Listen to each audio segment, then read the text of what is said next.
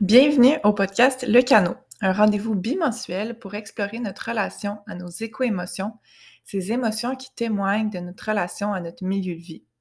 Le podcast est présenté par Écomotion, une entreprise collective sans but lucratif qui a pour mission d'accompagner les personnes et les organisations dans un processus d'adaptation psychologique face à la crise socio-écologique. Mon nom est Isabelle Béliveau et je serai votre animatrice de podcast. Comme fondatrice directrice générale d'Écomotion, je suis toujours en train d'affiner ma vision de la transition pour que notre organisme puisse toujours mieux accompagner les communautés dans les défis personnels, interpersonnels et sociétaux qui y sont liés. Je vous invite donc à me suivre dans cette quête de savoir et d'histoire qui font sens et qui nous soutiennent dans le changement à travers des entrevues passionnantes avec des spécialistes de la psychologie environnementale et de l'intervention psychosociale en contexte de transition écologique. Bonne écoute!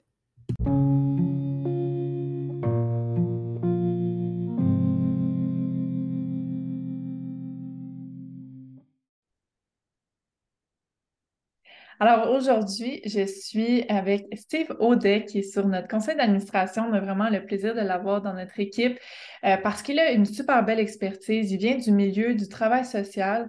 Il a fait sa thèse euh, sur la régulation des affects dans les écosystèmes et il est d'ailleurs en train d'écrire un livre sur le sujet. Il s'intéresse donc à comment les émotions sont impliquées dans le changement. Allô Steve, comment ça va? Ça va très bien, merci. merci d'avoir accepté euh, l'invitation sur notre podcast, notre nouveau podcast. Euh, pour vrai, la première fois que je t'ai parlé, j'étais comme, il faut qu'il soit dans notre, dans notre univers. Euh, c'est tellement intéressant ta vision, ta, ta, façon de voir les choses, une vision plus systémique. Moi, c'est vraiment quelque chose que je cherchais plus à, à, intégrer dans, ma pratique, dans mon approche. Puis, euh, tu as vraiment une façon de l'expliquer qui est super limpide. Donc, euh, je voulais en savoir plus sur qu'est-ce que tu fais dans, ben, qu'est-ce que tu as fait dans ta thèse, qu'est-ce que tu fais, qu'est-ce que tu essaies d'expliquer dans ton livre. Puis, euh, ben, te partager ça au plus grand nombre parce que je pense que ça, ça va parler à beaucoup de gens.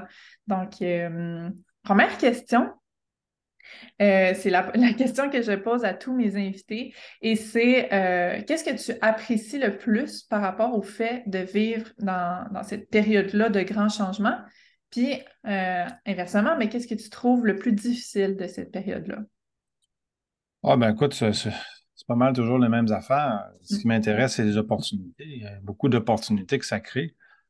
des opportunités en termes de d'un mode de vie plus adapté à notre environnement, plus euh, respectueux de notre environnement, plus respectueux des, des, uns et des autres, plus respectueux du vivant aussi, plus respectueux. Euh, tu sais, en écologie, on fait pas, on fait, on voit que le non-vivant et le vivant, là, ça fonctionne main dans la main. Euh, donc, l'azote, l'eau, toutes les ressources euh, sont, euh, sont compris dans des cycles d'échange dans les écosystèmes. Mm-hmm. Alors, le non-vivant et le vivant sont aussi importants, mais dans notre mode de pensée occidental, on a, tu sais, on, on, parle de ressources. Tout est une ressource. Mm-hmm. Tu sais, on, on euh, comment dire, on désacralise comme ça tout. Quand des Autochtones nous disent que telle forêt ou telle roche est sacrée, on ne comprend pas. Euh, je pense que c'est ça. On est dans, une période où euh, on, redécouvre à quel point tout est, tout est lié dans un écosystème, puis que si on n'en tient pas compte, puis qu'on mm. détruit les écosystèmes, ben on, va juste euh, comme si on détruisait notre oxygène, on détruisait notre eau, on va détruire l'environnement dont on dépend. Puis je pense que c'est quand même récent dans l'histoire de l'humanité qu'on réalise qu'on a le potentiel de vraiment tout détruire notre environnement puis de rendre la planète complètement inhabitable. Et c'est une, une c'est urgent qu'on ait cette prise de conscience-là. Ouais. Euh, on parle des océans qui sont en train de s'asphyxier, l'oxygène qui diminue mm-hmm. dans, certaines régions dans les océans, pas partout, mais on commence à voir des choses, hein. des eaux qui vont qui, qui s'acidifient. On a, on, a eu des traités sur euh, justement pour contrôler l'émission de, d'acide dans l'air, parce qu'on avait des lacs au Canada, aux États-Unis, qui étaient complètement acides puis plus, plus habitables, parce qu'il n'y avait mm. plus de vivant qui était capable de vivre là-dedans. Mm-hmm. Euh, mais c'est très progressif. C'est ça qui est, qui est peut-être un petit peu décourageant, c'est qu'il y a bien des choses que ça fait depuis les années 60-70 qu'on connaît, mais le temps que euh, parce que c'est des, décisions politiques, après ça, de mettre des normes dans l'environnement. Moi, il y a un exemple qui me frappe, puis il faut, écouter le, film là, En eau trouble, en eau trouble, en anglais, je me souviens plus de la. Il est sur Netflix, puis il démontre euh, dans ce film-là, en fait, c'est euh, des, nappes phréatiques qui sont contaminées avec différentes substances. Puis euh, c'est une communauté qui poursuit une grande entreprise qui ont communauté leur nappe phréatique, mais c'est bon, le, recours dure des années, mais ils finissent par gagner, puis ils gagnent des centaines de millions. OK, wow. Là-dedans, mais ce qui démontre là-dedans, qui, moi, qui m'a vraiment surpris, c'est que ce sont les entreprises. Jusque dans les années 60-70, il n'y avait pas de normes d'émission par rapport euh, aux minéraux, là, comme le zinc, l'arsenic, ces affaires-là. Il n'y en avait pas. Puis hmm. quand ils ont commencé à en mettre, eh ben, ils ont dit aux entreprises de, mettre les normes qu'ils pensaient qui étaient justes. Oh, c'est vraiment, vraiment, intéressant parce que le film nous raconte l'histoire des normes environnementales, des minières et des fonderies aux uh-huh. États-Unis. Puis euh, ça nous montre que c'est quand même récent dans l'histoire de l'humanité qu'on euh, a cette préoccupation-là, puis c'est lent. Hein, c'est lent. C'est sûr qu'il y a de l'espoir. On a vu quand même les, les traités là, pour euh, la couche d'ozone, les, les, mm-hmm. plus acides, qui ont quand même fait une différence. mais là, les, changements climatiques dus au gaz à effet de serre, c'est un peu décourageant, parce que ces gaz-là, vont être là pour des siècles. Mm-hmm, c'est mm-hmm. trop tard. On ne peut plus rien changer. La plupart des scientifiques convergent vers l'idée qu'il va y avoir un réchauffement d'au moins 3 degrés. Mm. Puis une augmentation des eaux d'ici la fin du siècle. Puis malheureusement, présentement, il n'y a pas grand-chose à faire. Tout ce qu'on peut faire à partir de maintenant, c'est empêcher que ça soit pire encore. Ouais. ça, c'est le côté qui, qui peut être un petit peu décourageant, mais là, on a pas le choix d'être réaliste, je pense. Mm-hmm. Euh, puis de se retrousser les manches, puis de se dire, ben là, il faut faire quelque chose. Ouais. ouais. Moi, quand j'entends ça, je, pense tout le temps à la notion d'adaptation. Euh, j'ai beaucoup changé mon vocabulaire dans les dernières années. Euh, au début, je disais beaucoup ben, je prenais le vocabulaire des, grands médias, tout ça, comment lutter au changement climatique, comment arrêter cette crise-là, mais je pense pas qu'on peut arrêter quoi que ce soit. Je pense qu'on peut s'adapter ou essayer de, s'adapter, de mitiger peut-être des impacts. Et c'est là que je trouve que les émotions sont des grands, euh, sont, des, guides finalement, puis ben, c'est ton expertise, donc euh, peux-tu m'en dire plus là-dessus? Ben, en fait, c'est c'est ça. Moi, j'ai fait ma thèse sur la régulation des émotions dans le processus de changement d'hommes qui consultaient. Puis après ça, euh, je n'étais pas très satisfait parce que je trouvais que ce n'était pas assez écosystémique comme vision, parce que moi, je mm. travaille sur ça des psychothérapeutes, fait que j'avais plus fait ça en fonction de, du besoin de mieux comprendre le processus de changement euh, des gens qui consultent. Mais après, euh, j'ai voulu élargir parce que je me rendais compte que dans les témoignages, ce qui ressortait beaucoup, c'est que euh, les émotions se régulaient pas seulement dans un bureau de consultation, mais beaucoup avec des amis, avec des proches, avec euh, des confidents dans toutes sortes de situations. Mm. Donc, la, régulation des émotions, c'est beaucoup plus euh, écosystémique que, on pourrait dire, intrapersonnel. on, a entendu beaucoup dans les dernières années là, des gens nous vendre un peu l'idée d'une espèce de d'autogestion, d'autocontrôle des émotions, ben je m'excuse, là, mais c'est un cul-de-sac, ça. Parce que c'est comme prétendre que les gens vont se réguler tout seuls dans leur coin. Euh, les bébés, mm. les enfants, les adultes, là, on est tous pareils, les êtres humains, les animaux. On se régule avec notre environnement. Puis pas juste avec d'autres êtres humains. Mm. Euh, la zoothérapie, euh, la, je pourrais dire la forêt-thérapie, il y en a qui vont prendre des marches en forêt, des marches en nature on, va beaucoup réguler nos émotions en contact avec notre environnement, mais au sens large, même le lieu qu'on habite.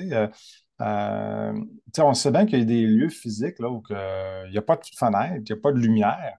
Ah, si tu vis dans un sous-sol qui a, une petite fenêtre, puis quasiment pas de soleil, là, euh, ben là, ça affecte ton humeur. On, on connaît tout ça.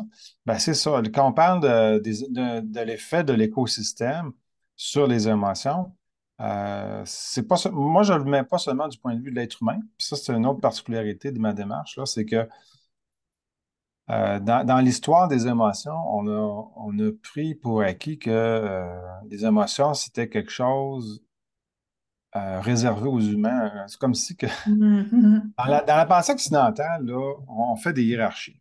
On aime ça faire des hiérarchies entre les vivants. Puis dire qu'il y en a qui sont supérieurs aux autres pour telle et telle raison.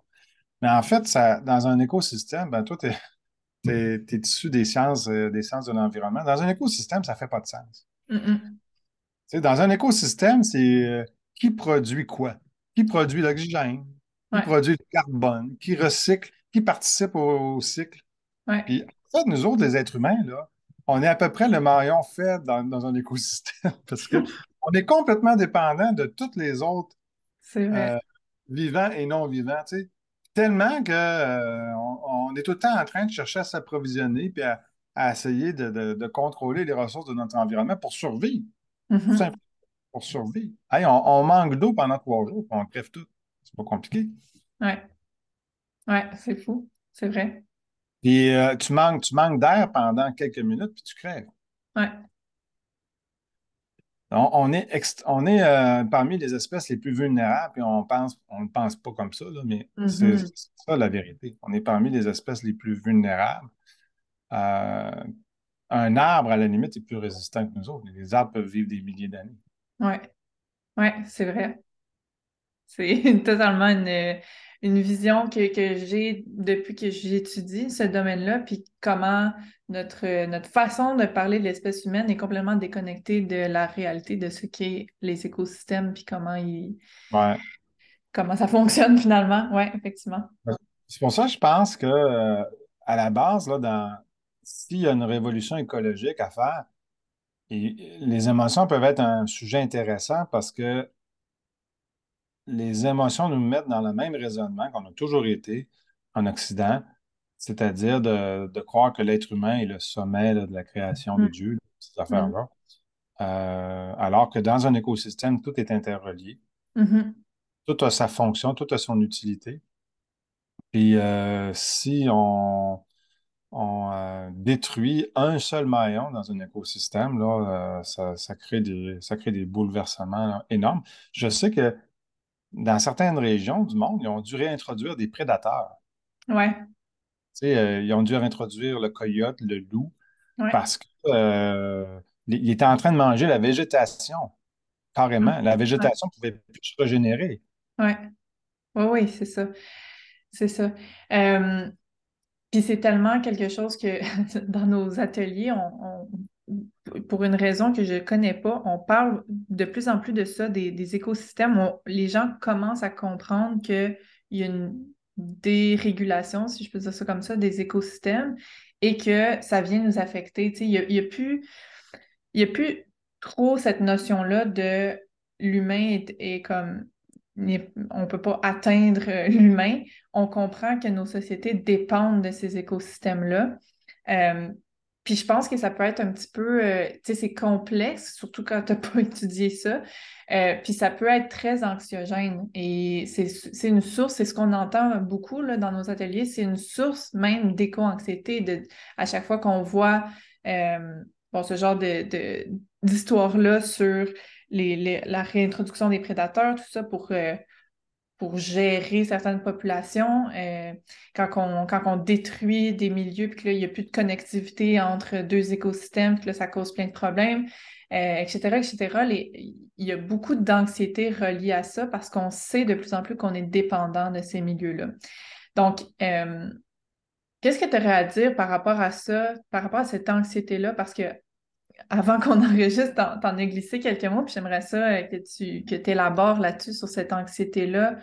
Comment, euh, comment finalement, qu'est-ce qu'elle nous informe, selon toi? Et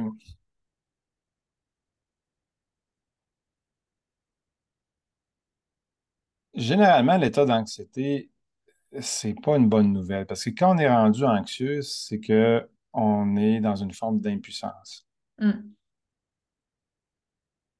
Si on a des, euh, la tristesse, la colère, la peur, puis que euh, ces émotions-là nous, nous amènent à, à être dans l'action, euh, là, ça va entraîner la mobilisation d'énergie dans un projet. Puis je pense que la commotion, c'est beaucoup ça, la philosophie des commotions, c'est c'est de transformer, on parle des fois d'éco-colère, ou Mhm. Mhm. d'éco-tristesse, on on peut appeler ça comme ça, mais le problème de l'anxiété, c'est que c'est souvent une émotion paralysante, Mm. euh, puis qui entraîne les gens à ruminer. Mm. À ruminer sur euh, l'avenir du monde, à ruminer sur les problèmes de la planète. Et euh, quand on regarde ça, c'est vrai que c'est décourageant. là. Euh, moi, je me dis, c'est, euh, si les gens étaient au courant de tout ce que les scientifiques en environnement sont informés, Ouais. il y aurait, il y Ouais. aurait pas mal plus d'éco-anxiété qu'il y en a présentement. Ouais. Et, c'est- c'est- c'est- puis je, je, vous dis ça parce que j'ai déjà entendu des chercheurs en environnement me dire, entre autres, il y a un chercheur qui, lui, étudiait l'oxygénation dans le fond du, du Saint-Laurent, puis il, il disait que le phénomène était irréversible parce que Mhm. c'est c'est lié à la température des océans, entre autres. là. Ouais. Ouais. Puis, euh, euh, lui, euh, il osait, il disait, il était, il était assez pessimiste, là, mais il disait, moi, je suis conscient de ce qui se passe dans les océans, puis quand je vois ça aller, je me dis, si les océans dégénèrent comme ça, ben, il n'y aura plus d'humanité. Parce que Mm. dans, les océans font par, euh, créent beaucoup d'oxygène par tous les cycles de phytoplancton, plancton, etc. sont, sont très importants dans la chaîne alimentaire. Mais bon, l'anxiété, ça peut nous amener à ça. Ça peut nous amener à une espèce de, de défaitisme, d'impuissance. Puis, puis là, là, à ce moment-là, ben, il y a différentes réactions. Il y a des gens qui vont être dans la négation, qui vont dire, ben là, euh, vaut mieux danser sur le Titanic pendant qu'il coule. De toute façon, il nous reste quoi, une heure à vivre? Fait qu'il y a des gens qui vont se dire, ben, ça, je vais m'acheter un gros pick-up, je vais profiter de mon gros pick-up avec son gros moteur V8 pour aller faire vroom, vroom, vroom. Je vais aller m'amuser. Puis c'est c'est Mm. compréhensible comme réaction, tu sais, c'est... Mm. euh, euh, on- quand la fin du monde est- quand la fin du monde présumé est proche, ben c'est ça. On a toutes sortes de réactions. Il y a des gens qui, qui baissent les bras puis qui, qui vont faire le party. Il y en a qui, qui dépriment puis qui, qui paralysent. Euh, c'est à ça auquel on commence à être confronté, même si les scientifiques parlent de. C'est quand même un horizon d'ici 50, 60 ans, donc on va voir plus de changements dramatiques. Là. Euh, moi, je pense autour de l'horizon 2040-2050, là, on va commencer à avoir pas mal de départements de population parce qu'il va y avoir des zones de plus en plus inondées. Ouais. Euh, je, je, je dis je pense, je devrais pas, mais je devrais pas dire je pense. C'est selon les experts, c'est pas Mhm. mal ça. 2040-2050. Euh, fait que moi, je, préfère me dire euh, euh, que si on, si on reste dans l'anxiété, puis dans l'impuissance, dans le défaitisme, ben effectivement, là, ça peut entraîner, va, ça va entraîner des guerres aussi, là. C'est parce que l'accès aux ressources va être de plus en plus restreint et compétitif. On peut être très, très pessimiste d'un certain œil, mais d'un autre regard, euh, d'où peut, parvenir l'espoir? Ben, l'espoir, c'est dans la mobilisation. Euh, puis, moi, mon point de départ, là, euh, dans ma réflexion, c'était de, de dire que si, si nos émotions sont un guide dans notre vie là, pour être capable de, de mieux se comprendre, de mieux comprendre les autres, là, puis ça, je Mhm. pense que ça, ça fait pas mal l'unanimité dans le monde de la recherche, puis chez les intervenants, ben, c'est vrai avec notre, dans notre rapport avec notre environnement. Puis c'est ça que Mhm. j'essaie de dire tantôt, c'est que fondamentalement, ce qu'on doit changer, c'est notre rapport émotif avec notre environnement. Ouais. Puis plus, euh, plus on, tu sais, euh, j'avais bien aimé dans la commotion, là, quand tu m'avais montré le lien entre le rapport à soi, Mm. le lien avec soi, le rapport à l'autre et Mhm. le rapport à notre environnement. Parce Mhm. qu'effectivement, moi aussi, je, je travaille avec ce genre de, de, de schéma-là théorique, là, où le- notre, euh, notre connexion avec nos propres émotions nous aide à nous connecter émotionnellement Mhm. avec les autres et aussi avec notre environnement, notre environnement, euh, notre écosystème. Mhm. Et, et là, euh, c'est intéressant parce qu'on peut, on, on peut euh, se mettre à ressentir des choses en se baladant dans une forêt, en étant en contact avec des animaux. Mhm.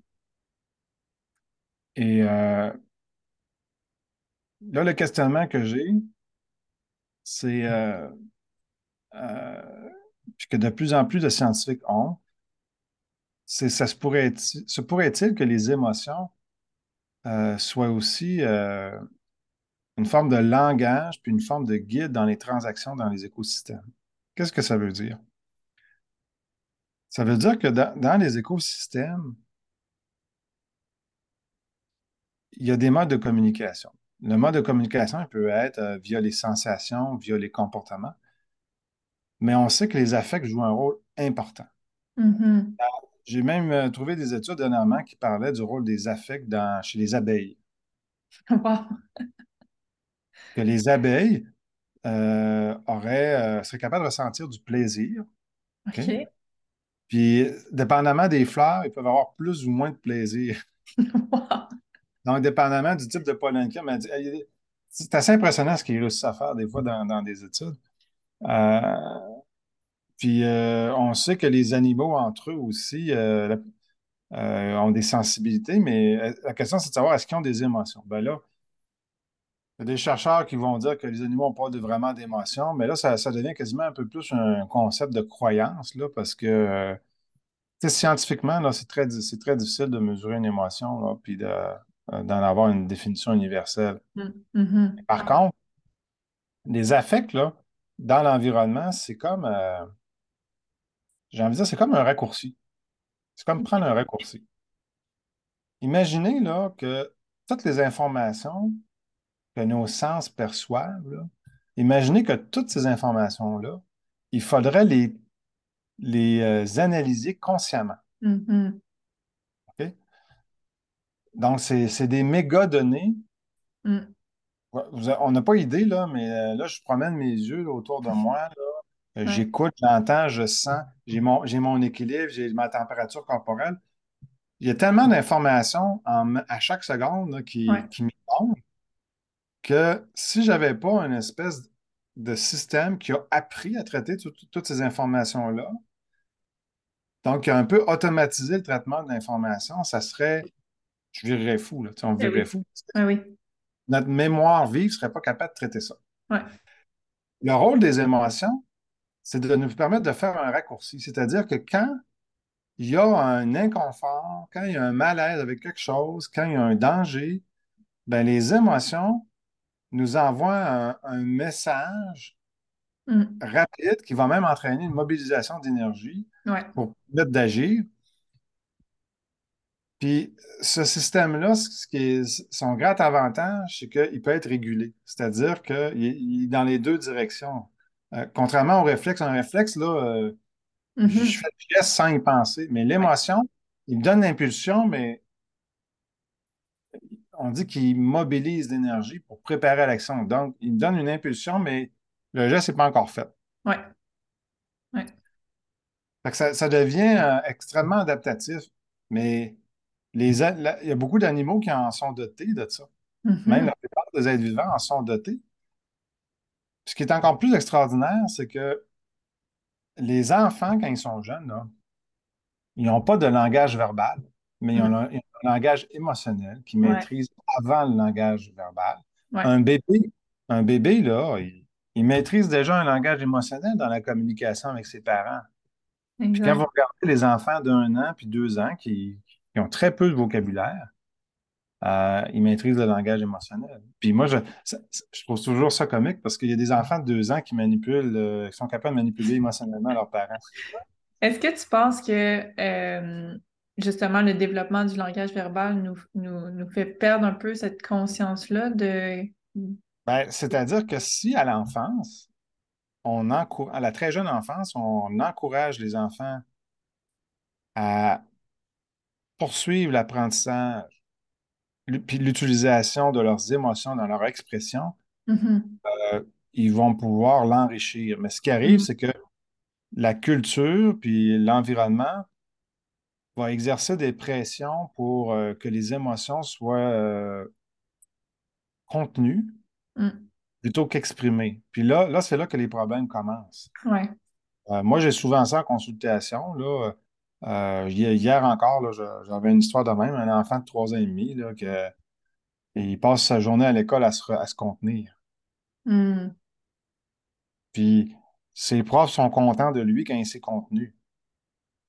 Mais évidemment, quand il arrive le soir, là, il se peut plus, là, il arrive à la maison puis il braille pendant une heure de temps. Ouais.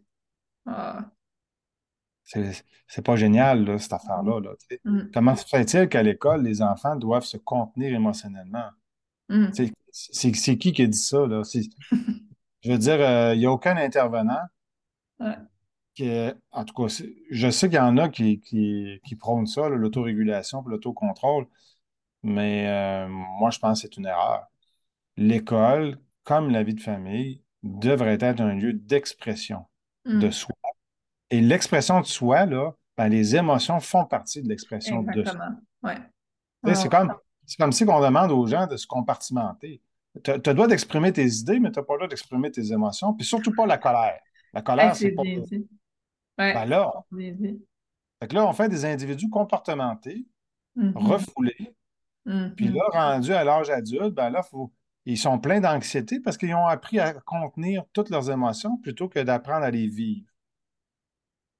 Parce que la fonction fondamentale de l'émotion, quand, quand un petit être humain arrive au monde, c'est de communiquer, Mhm. s'exprimer, d'être entendu, puis Mhm. d'interagir. Et comme parents, on en a besoin parce que c'est c'est ce qui va nous guider dans notre tentative de répondre aux besoins de l'enfant. Mhm. si l'enfant a de l'air content, puis il fait aïe, aïe, aïe, hum, il arrête de pleurer, ben, on est content comme parent, on a l'impression qu'on a trouvé ce qu'il voulait, qu'on Mhm. répond à son besoin. Puis c'est la même affaire pour les adultes, c'est la même affaire euh, pour les animaux, c'est la même affaire pour l'ensemble des, des espèces vivantes. Fait que quand, quand on comprend ce- cette idée-là que les émotions, c'est comme un langage Ouais. Qui est transversal à tous les écosystèmes, moi, c'est ça, ma- mais on, on va dire que c'est un a priori, mon hypothèse de base, c'est que les émotions sont un moyen de communication entre les vivants. Ça Ouais. permet de communiquer entre les vivants, puis les animaux nous comprennent Mhm. de par nos affects. On, on- on élève des chiens pour être capable de nous apaiser. Ouais. La fondation Roméo Dallaire, Ouais. entre autres avec les, les anciens combattants qui ont des syndromes de stress post-traumatique, Ouais. il, il élève des chiens pour accompagner les anciens combattants pour leur- les aider à apaiser leur anxiété. Donc, les animaux perçoivent très bien nos Mhm. émotions, nos, nos états d'âme, puis interagissent avec nous. euh, Puis quand on parle à des gens là, dans, dans une famille là, qui ont un, un animal domestique, un chat, un chien, là, puis on leur demande si les, si les animaux interagissent, euh, en fonction des émotions de la famille. Puis tout le monde va dire que oui. Mais oui. Mhm. fait que, il, il faut s'enlever l'idée, moi je pense, il faut déconstruire l'idée que les émotions, ce serait seulement l'apanage des êtres humains, mais plutôt Mhm. c'est quelque chose qui appartient aux écosystèmes qui ont Mhm. existé avant l'être humain, qui, ont- Ouais. qui existent avant le langage, dans la, Mhm. dans le développement d'un être humain. C'est Le vrai. langage des émotions arrive avant le langage verbal. Mhm. dans le développement de la vie, les émotions sont arrivées avant le langage verbal, puis peut-être même avant la conscience de soi. Ouais. Ce qui démontre, ce qui démontre une chose, c'est que les émotions, puis les affects en général, jouent un rôle fondamental dans les transactions dans les écosystèmes depuis fort longtemps. C'est ce qui, tu sais, les mécanismes de peur qui, en- qui amènent la fuite, qui amènent, euh, qui, qui Mhm. jouent un rôle fondamental dans la survie dans les écosystèmes, puis dans les transactions en général. Ça fait très longtemps que c'est là. Ouais. Mais tu sais, c'est ça un petit peu le problème des scientifiques, c'est que des fois, il y en a un qui arrive avec une théorie puis qui dit que les émotions, là, c'est, quelque chose, euh, c'est un affect qui est noble, puis que c'est, seulement les êtres humains qui en ont. Mhm. Puis là, on, on est pogné en recherche là, à déconstruire cette idée-là que, que bien des scientifiques ont accepté en Occident, Mm. Mais dans, dans bien des peuples autochtones, ça fait, eux autres, ils n'ont jamais adhéré à ça parce que Ouais, dans, dans les visions totémiques du monde, parce que ça, c'est la vision naturaliste là, qui segmente comme ça puis qui ouais, hiérarchie. Mais euh, ça, c'est Descola, s'il y en a qui veulent lire euh, Descola, au- au-delà de, comment il appelle ça? Par-delà la nature et culture, en tout cas. Ben, c'est, dans les visions totémiques, par exemple, ben, tous les êtres vivants et non vivants sont dotés des mêmes propriétés. Mm. Fait que même la roche aurait de l'émotion, même l'eau aurait de l'émotion. Bon, Mm. euh, vous pouvez y croire ou pas, mais ça démontre que euh, d'une culture à l'autre, on n'a pas toute la même vision des choses. De dire qu'il y a seulement l'être humain qui vit des émotions, en guillemets, nobles, c'est peut-être bien exagéré un peu comme position de départ, là. Puis qu'on fait juste réfléchir un petit peu ensemble, là. On se dit qu'un bébé d'un an comprend le langage des émotions, Ouais. puis les- nos animaux domestiques comprennent nos émotions, puis probablement qu'avant l'être humain, euh, d'il y a 100 000 ans, là, euh, il y avait, il y avait des émotions aussi, Mhm. euh, qui remonteraient peut-être à des millions d'années. Ça commence à être louche de dire a seulement que l'être humain qui vit des émotions-là. Mais ça a l'air de rien, mais juste de dire ça, c'est déjà quasiment un anathème scientifiquement. Mm. Mhm. c'est pour ça qu'il faut, il faut, il faut vraiment déconstruire cette idée-là à la base parce que on ne sera pas capable de développer un autre rapport à notre environnement. Exact. Là, je, je t'en avais déjà parlé, mais là, Ouais. là, je, je te l'explique un petit peu plus en détail. Dans Oui, mon, oui. je- dans mon livre, je, vais- je le détaille encore plus dans un chapitre, tout ce que je suis en train de, de parler là. Mais euh, pour moi, c'est vraiment le- c'est un changement de paradigme là, Mhm. que je Mhm. propose. Je ne suis pas le seul à le proposer, là, cela dit. Mais si au lieu de penser que, le point de départ de l'émotion, c'est l'être humain, mais on le place plutôt dans un écosystème, Ouais.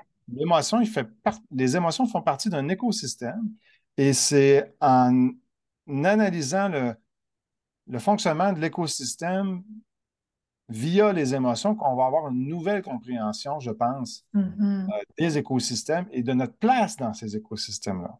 Mhm. Pour moi, c'est ça, la- ça que je pense que les émo- les, euh, cette vision-là écologique et écosystémique des émotions Ouais. peut nous permettre de faire. Parce que Ouais. tant qu'on va rester dans notre vision naturaliste, là, Ouais. euh, ben, on va, on va continuer dans une vision de- d'exploitation des ressources. C'est ça. Hein? Exact. ça, ça, c'est un cul-de-sac. Oui, absolument. Tu as déjà commencé à répondre un peu, mais pourquoi tu penses que cette vision-là, plus écosystémique, est comme importante pour ces, ces transformations-là qu'on n'a pas le choix de vivre? Je veux dire, euh, j'en parle souvent, mais la, la métaphore du canot qu'on qu'on utilise dans tous nos ateliers, tu sais, si la rivière représente les changements, puis qu'il y a des bonhommes dans la rivière qui représentent nos différentes façons de réagir slash s'adapter à ces changements-là, ben la rivière, elle, euh, ou le changement, ben, elle coule, puis elle nous amène quelque part, qu'on le veuille ou pas. Euh, maintenant, comment qu'on peut réagir à ça, comment qu'on peut s'adapter, euh, ben, pour moi, ça passe vraiment par une très bonne compréhension de nos émotions, de toute la, la, variété d'émotions aussi, parce qu'on parle beaucoup d'anxiété, mais ce n'est pas que de l'anxiété. Euh, puis pour toi, pourquoi tu penses que cette, cette vision-là plus écosystémique pourrait nous aider à faire ce- ces, ces- ces réalisations-là, si je peux dire ça de même? Ben, probablement, ben, je sais pas, mais euh, je pense qu'il faut, faut revenir à la base. La base, c'est que ça prend un écosystème pour que nous, on existe. Ouais. Puis, euh, ça prend un respect envers cet écosystème-là. Puis le respect, il vient souvent du lien. Mhm, mhm, Qu'est-ce qui fait qu'un parent, qu'est-ce qui fait qu'un enfant va respecter son parent? mhm, Il va le respecter parce que le parent le respecte. Respecte son autonomie, respecte sa liberté, respecte son, sa physicalité. Mhm, Mais si on est dans un rapport d'exploitation, mhm. que tout dans la nature devient à ma disposition, que je peux tout transformer à ma guise, que je peux tout mettre en esclavage. Mm. Tous les, tous les, euh, c'est, c'est l'histoire du film La planète des singes. Mm. On renverse l'histoire. Mhm. Alors, si, euh, si on, on- on- on s'investit autrement dans, dans notre rapport avec notre environnement, ben, moi, je pense que le lien, le lien affectif qu'on va avoir va y changer pour beaucoup. Puis, si je m'inspire là, de, de beaucoup de- d'Autochtones, ils ont un lien affectif Ouais. avec le, avec le territoire, Mhm. avec les animaux, avec les esprits de la forêt, Mhm. avec les esprits de la rivière. Puis, nous, ça nous dépasse, on ne comprend pas ça. Mhm. J'ai un ami que lui, euh, il a étudié les manguianes sur l'île de Mindoro, aux Philippines. OK. Puis, euh, il y a quelques années, ils ont obtenu presque, euh, je pense, presque la moitié du territoire de l'île de Mindoro du gouvernement. OK? Parce qu'ils sont, ils sont des, des natives là-bas. Natives, euh, les, les peuples autochtones de, de l'île. Puis, euh, ils ont une connaissance là, de, leur, euh, de leur environnement. C'est, incroyable. Puis, les, les chercheurs, là, ils, ils ont juste à leur demander. Puis, ils nous, don- ils nous partagent leur vision aussi de cet environnement-là. C'est incroyable. quand il y a, il y a une espèce qui est vraiment là, très, très précieuse pour, euh, par exemple, là, euh, parce que cette espèce-là de plante apporte un médicament qui guérit Mhm. certaines maladies, l'arbre va devenir sacré. On n'a pas le droit de le couper parce que c'était l'esprit qui l'habite. Mm. Wow. Ouais. Dans leur vision, euh, ils, ils vont être capables de sacraliser ce qui est, ce qui est vraiment précieux pour le- guérir certaines choses, puis qui, qui amène une contribution incroyable à, la nature. Puis, Mm. comme le disait Descola, c'est sûr qu'on va transformer la nature comme être humain. Notre action peut, peut même aider la nature à, s'améliorer. Il ne faut pas avoir une, une vision naïve, là, que, comme de quoi Mhm. là, tout va pousser en abondance sans qu'on n'aille Mhm. rien faire. Je suis pas Mhm. là-dedans. Il faut être conscient que toute, inter- toute existence euh, a une influence sur l'environnement. C'est ça la vision écosystémique. On est toujours en train de s'inter-influencer dans un écosystème. Ouais. Mais par contre, il faut être conscient de. euh, il y a des, il y a de l'influence qui va permettre à l'environnement de s'enrichir, Mhm. de. Sais, on va dire que ça. Ben je je me souviens pas de- du mot, mais tu sais, il y a des, il y a des environnements que, euh, en fonction des interactions, là, ils vont avoir des interactions plus nombreuses et ils vont produire plus de richesses. Comme on sait qu'en Amazonie, là, euh, un mètre cube de forêt amazonienne va avoir beaucoup plus de vie, de Mhm. diversité, elle va produire plus d'oxygène, donc va, va jouer, va avoir une, euh, une, euh, une productivité là, incroyable comparée, je sais pas, à un mètre cube là, dans, Mhm. de, de, de toundra, là, tu sais. Ouais. Ouais. Ça, ça produit bien des, ben des, euh, des maringouins, là, des mouches. Mais ça, ça joue aussi un rôle qui, qui est important dans, dans ces, dans ces écosystèmes-là, d'autant plus important qu'ils sont plus rares. Mhm. Fait que le lien affectif, ben, euh, avec notre environnement, le- ça nous amène au- à comprendre le lien sacré, Mm. nous amène à avoir un, un respect envers notre environnement. Puis moi, je pense, c'est c'est ça que j'ai en tête quand je, dans, la- dans l'idée de, de retrouver notre lien avec notre écosystème, c'est de retrouver le respect Mm. de nos écosystèmes. Ouais. Ben, même la notion de lien, moi, ça me parle beaucoup, là. Euh, combien de personnes ne se sentent pas en lien avec, avec ce qui les entoure, tu sais? C'est comme... Puis ça, en tout cas, je sais pas si c'est lié, mais tu parlais d'autogestion, auto... tout ça, pour moi, tout ça, pour moi, c'est lié. Euh, donc oui, euh, je trouve que je, je partage totalement ta, ta vision qu'il faut retrouver ce lien-là et respecter ce lien-là, de comprendre l'interdépendance des choses. Absolument. Ben, il y a des expériences que les gens peuvent faire ou, ou ont sûrement déjà fait. Mhm. Euh, par exemple, s'étendre euh, dans l'herbe. L'été, quand l'herbe est chaude, on s'étend dans l'herbe. Ouais. Aller marcher dans un champ là, de, de foin. Moi, j'ai des souvenirs d'enfance de ça. Là. Puis Ouais. je, je suis entouré de. Aller, euh, aller marcher dans la forêt l'été, là, quand il y a eu, après qu'il y a eu une petite pluie, là, puis Mhm. que là, là, la forêt devient odorante, ça réveille toutes les odeurs de la forêt, là. Ouais. Euh, aller se faire bercer dans, dans l'eau de la mer ou euh, se coucher dans du sable chaud. Mhm. Tu sais, il y a toutes sortes de sensations comme ça, incroyables, qu'on peut avoir en, pre- en prenant le temps d'aller se connecter à ces différents lieux-là. là. Mhm. Ouais. Puis je, j'ai même, euh, j'ai même déjà euh, eu des conversations avec des gens sur, tu sais, il y a des lieux plus énergétiques que d'autres. Il y en a qui ressentent plus l'énergie de certains lieux, là. Ouais. Euh, puis c'est assez impressionnant, là, tu sais, il y a, il y a des emplacements, des montagnes, ou des, Ouais, les montagnes, ouais.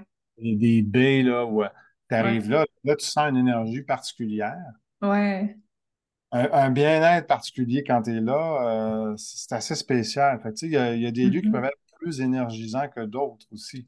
Ouais. Euh, donc, quand, plus on. Ça, le sens, le sentir notre environnement, c'est comme un peu un muscle puis une sensibilité. Ça se développe. Mhm. Absolument. Ça se développe, cette sensibilité-là. Puis plus on, on se donne des occasions de la développer, ben plus ce que tu parles, la, la connexion aussi avec notre environnement peut, euh, peut s'intensifier. Puis Mhm.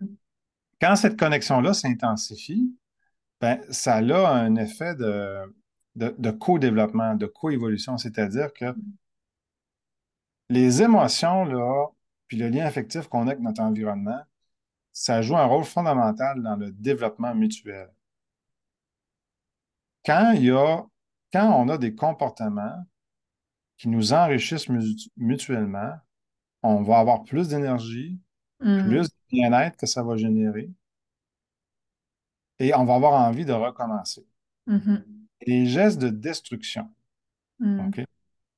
Quand, euh, quand on détruit notre environnement, euh, puis que là, on, on peut ressentir euh, un peu comme on, on voit une forêt transformée en désert, ça peut nous, ça peut nous rendre tristes Mhm. sur le coup, mais c'est pas juste sur le coup, c'est qu'à long terme, ben, ce- cette forêt-là devient un, un lieu plus chaud. C'est Mhm. moins agréable d'aller marcher parce qu'il y a moins d'humidité. Ouais. Puis euh, euh, c'est un lieu qui est moins vivant parce que les animaux, c'est plus les mêmes animaux qui vont y aller. C'est- Euh, c'est- j'ai- J'aime beaucoup ton exemple parce que ça me fait penser, je travaille pour un organisme d'agriculture urbaine, puis euh, ils ont un projet de dépaver un stationnement pour y faire un, ben, pas un jardin, là, mais pour y mettre des, euh, plantes qui vont euh, justement aider avec les eaux de ruissellement. Puis ça me fait penser justement à ça, tu sais, de quand on voit un milieu bétonné ou même un milieu naturel qui, se fait complètement raser et qui se fait bétonner, il y a, une déconnexion qui se crée, il y a, une perte de, il y a quelque chose qui se passe pour nous. Puis maintenant que je le vois de ta perspective, ça, prend comme tout son sens, l'espèce de geste symbolique de dépaver de l'asphalte, puis d'aller mettre des plantes là. C'est vraiment comme c'est bénéfique autant pour l'écosystème que pour les gens qui y vivent, tu sais. Puis ça va rester aussi. ouais. Fait que c'est. Je, Ouais, je- je vais donner un autre exemple. ouais, vas-y. Souvent, les gens en ville sont contents, il n'y a pas de moustiques en ville, ou Mm, très peu. Quand mm. ils arrivent en campagne, ils trouvent qu'il y a donc des moustiques. Ouais. La question qu'on devrait se poser, à mon sens, c'est c'est-tu normal Mm. qu'il n'y ait plus de moustiques dans les villes? Effectivement. Je sais que ça peut être le fun qu'il n'y ait pas trop de moustiques, là. Mais c'est-tu normal? La réponse, c'est non. Parce qu'un lieu qui est vivant, il va avoir l'ensemble des, des espèces. Puis, tu sais, euh, ben, tu le sais très bien, dans, dans les espèces, là, tu sais, euh, il y a, il y a différentes strates, là. Hein, on part euh, des, des mammifères, mais on, s'en- euh, mais on va jusqu'aux aux microbes, là, puis aux Ouais, virus, là. Après ça, on va augmenter. Puis, tout ça sont, sont, sont tout impliqués dans une chaîne alimentaire. Euh, Puis, ils ont tout un rôle à jouer. Les insectes, là, pollinisateurs, Mm. on a un problème avec ça. Ouais, Puis, il y a des, beaucoup de gens qui sont très inquiets ouais. parce que euh, si on, on commence à en manquer d'insectes pollinisateurs, là, puis si, euh, si on se retrouve en pénurie d'insectes pollinisateurs, là, ben, ça peut entraîner des, euh, une grande baisse de la productivité mondiale, puis ça peut entraîner des famines. Ah Mais ça, ça là, malheureusement, c'est notre faute. Parce que c'est les insecticides et les pesticides qu'on met dans, dans nos cultures qui font ça. Ouais. Quand c'est pas des semences euh, génétiquement modifiées aussi qui comprennent déjà ces affaires-là, ben, c'est ben, c'est ça. Mais euh, il y a l'agriculture vivante là, que tu dois connaître. Là, Ouais. euh, tu sais qu'eux autres, là, ils font le mouvement inverse. Là. Mhm. Ils Mhm. commencent à, à réinvestir les sols vivants. Là, tu sais, euh, Ouais. donc, qu'il y ait des vers de terre, qu'il y ait des bactéries, qu'il qu'il y ait de la vie dans les sols. Mhm. Ouais, puis c'est... Puis dans le milieu de l'organisme dont je parle, ce que les gens disent, c'est avant de faire ces ateliers-là, de régénération des sols, tout ça, euh, j'avais pas réalisé qu'on vivait dans un monde stérile, un monde mort.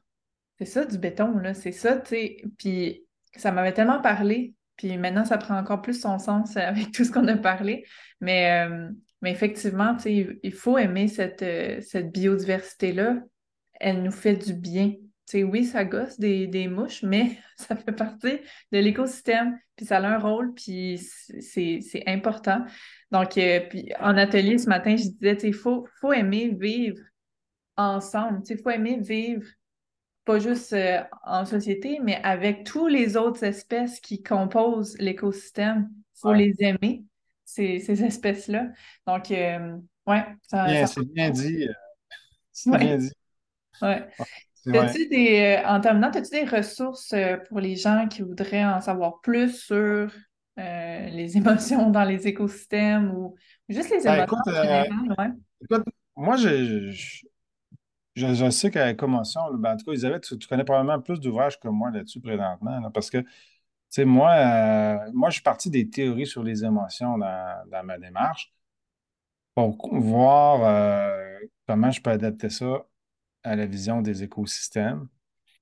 Puis, euh, il y en a qui font la démarche inverse, qui, qui, partent, qui partent euh, avec une spécialité en biologie, en Ouais, environnement, qui s'intéressent aux émotions après. ouais. c'est ouais, c'est ça, c'est comme, euh, on a fait la démarche in- inverse.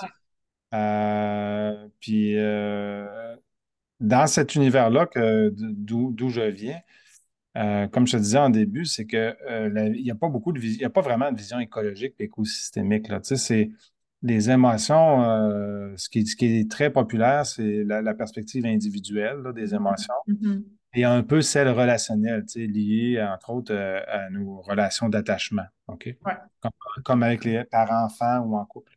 Puis, euh, on parle un petit peu des émotions collectives, là, aussi, mais les émotions liées à notre environnement, là, c'est lié à- avec les animaux, là, c'est c'est une très, très faible partie des, des- des Mhm. chercheurs qui s'intéressent à, ça. Mhm. Puis quand ils le font, ben, c'est c'est- c'est le, le problème de ce que je te disais tantôt, c'est qu'ils ont tendance à, à, à dire que les animaux vivent pas des vraies émotions, ou c'est Mhm. pas comme les humains. Fait que là, c'est pour ça que j'ai, j'ai- il y a, pas beaucoup d'ouvrages que je peux recommander parce que les, ouvrages que, que moi je connais sont beaucoup dans cette perspective-là. Euh, il y a des auteurs, par contre, que je trouve intéressants qui, euh, qui ont une vision systémique là, des, des émotions, euh, puis que- qui parlent un petit peu de ce que, de ce que je vous parlais. C'est comme, il y a, ben, je pourrais donner comme exemple Wilhelm Reich, que lui a développé l'organothérapie dans les années 1920 et autres. Euh, lui, lui, partait de l'idée que les, euh, les émotions non vécues se transforment en tension dans le corps. Mhm. On pourrait faire le parallèle avec la planète, avec Mhm. les écosystèmes. Quand un écosystème euh, vit un stress, ben, il va, il va dépérir. Mhm. Mhm. Pour les êtres humains, c'est la même affaire. Quand on vit des stress puis des blocages émotionnels, ben, on, on va, notre, notre vitalité va diminuer. Ouais. Inversement, quand les émotions circulent, notre vitalité va augmenter. Ben, moi, j'ai l'impression que dans les écosystèmes, c'est la, même affaire. Plus un écosystème est vivant, plus il- son niveau d'énergie va être élevé, mais Mhm. plus on va voir de- de- des émotions circuler aussi dans l'écosystème, parce que les émotions jouent un rôle fondamental là-dedans. Ouais. Euh, je ne l'ai pas précisé, mais c'est dans les, euh, ils guident les transactions. Parce que les, les émotions, là, tu vois, il y a différentes théories, mais il y a une théorie qui parle d'attraction-répulsion. Donc, la définition d'un affect, c'est les choses qui nous. C'est les, euh, les, sensations qui nous attirent ou qui nous repoussent vers un style. On est porté à aller vers des choses qui vont nous procurer du plaisir ou qui vont nous permettre de répondre à un besoin. Puis des choses, au contraire, qui vont euh, euh, nous gruger du temps, de l'énergie inutilement ou risquer de nous blesser, on va s'en éloigner. D'où la notion de guide, c'est vraiment ça. Exactement. Donc, si on n'avait pas ça, si les êtres vivants n'avaient pas d'affect, ça veut dire qu'ils pourraient aller vers le feu, euh, ils pourraient se noyer, ils pourraient aller euh, manger des champignons mortels, ils pourraient aller vers des animaux qui les boufferaient. OK? Là, ça n'aurait comme pas de sens. Là. le système ne pourrait pas se, réguler. Ouais. C'est pour ça que les, affects jouent un rôle extrêmement important pour mm. réguler les, transactions dans les écosystèmes. Fait que moi, c'est vraiment cette vision-là que j'essaie de développer, mais comme compte tenu que je ne l'ai pas lu nulle part, j'ai l'impression que je suis un, peu pignonnier dans, le domaine, mais il y a quand même, tu sais, Bronfenbrenner qui a une vision écologique des, des affects, mais lui, c'est plus en fonction de l'être humain. Mm. Euh, puis la plupart des auteurs que je connais, ils ont repris des visions écosystémiques, mais ils vont parler euh, des relations humaines, ils vont parler des, émotions collectives, mais de l'inclure dans un écosystème et de ne pas mettre l'être humain au centre de l'écosystème, mais plus en périphérie. Ça, c'est. Euh, ça, vient plus de la vision vraiment des, écologistes. Parce qu'en écologie, ben, vivant et non vivant, il n'y a, pas de hiérarchie et non. Ça, c'est dur pour les. Euh, c'est dur pour les humanistes là, euh, de dire que c'est pas l'être humain qui est au centre. Euh, parce que moi, je me souviens la première fois que j'ai lu ça, là, ouais, en environnement, il ne donne pas une grosse place aux êtres humains et aux vivants. Mais, mm. mais quand tu replaces les émotions dans ce contexte-là, ça change tout. Oui, exactement. Exactement. Ça me fait penser à euh, Glenn Albrecht, qui est comme un des seuls que je connais qui parle vraiment de un peu de cette vision-là. Lui qui est plus philosophe, mais en tout cas. Puis qui dit, euh, je me souviendrai toujours, il y a une phrase dans son livre Art Emotion qui dit L'humain est un animal émotionnel avant d'être rationnel. Puis c'est un peu ça que tu as dit tantôt. Puis effectivement, c'est, nos émotions sont là tout le temps. C'est pas comme euh, quelque chose qui arrive, c'est ils nous guident tout le temps dans, dans, notre vie, tu sais. Donc, euh, donc voilà, c'est de dire, comme tu dis, ça n'a pas vraiment de sens de penser que on on n'interagit pas constamment avec notre milieu de vie, avec les, habitants qui. Puis je parle pas juste des humains, je parle des animaux, tout ça, les arbres même. Euh, ça fait pas de sens. C'est comme ça qu'on c'est comme ça qu'on peut vivre notre vie. C'est comme ça qu'on a des, des, messages de qu'est-ce qui se passe, tu sais. Donc, euh, ouais. C'est sûr que, on pourrait refaire l'histoire, mais, tu sais, euh, à l'époque, les, les, les, humains vivaient dans la nature. Mm. Aujourd'hui, on fait des cabanes isolées, là, à, plus finir, isolées, insonorisées, puis tout, là. Tu sais, la déconnexion de la nature mm-hmm. euh, ne, fait que s'accentuer. Ouais. Mais l'inverse, là, c'est justement d'ouvrir les oreilles, d'ouvrir les yeux, d'ouvrir les narines. Euh, comme aujourd'hui, il fait beau, il fait un peu chaud. Moi, j'ai ouvert les, fenêtres et les portes en arrivant pour faire oxygéner. Ça fait du bien. Oui, vraiment.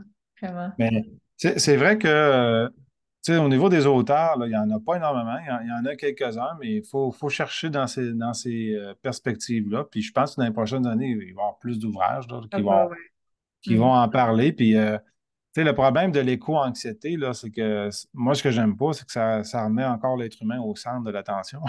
Je suis d'accord. Je suis vraiment d'accord. Ouais. Ouais, puis tu sais, c'est. Euh, au, lieu de, remettre la connexion, moi, c'est ça. Tu sais, mm-hmm. l'éco, l'anxiété, ça vient souvent d'un manque de connexion. C'est ça qu'on est en train de dire. Puis qu'est-ce qui est apaisant? C'est la connexion. Tout à fait. Tout à fait. Ben oui, quand on est connecté les uns aux autres, quand on est connecté avec notre chien et avec notre environnement, ben, c'est très apaisant.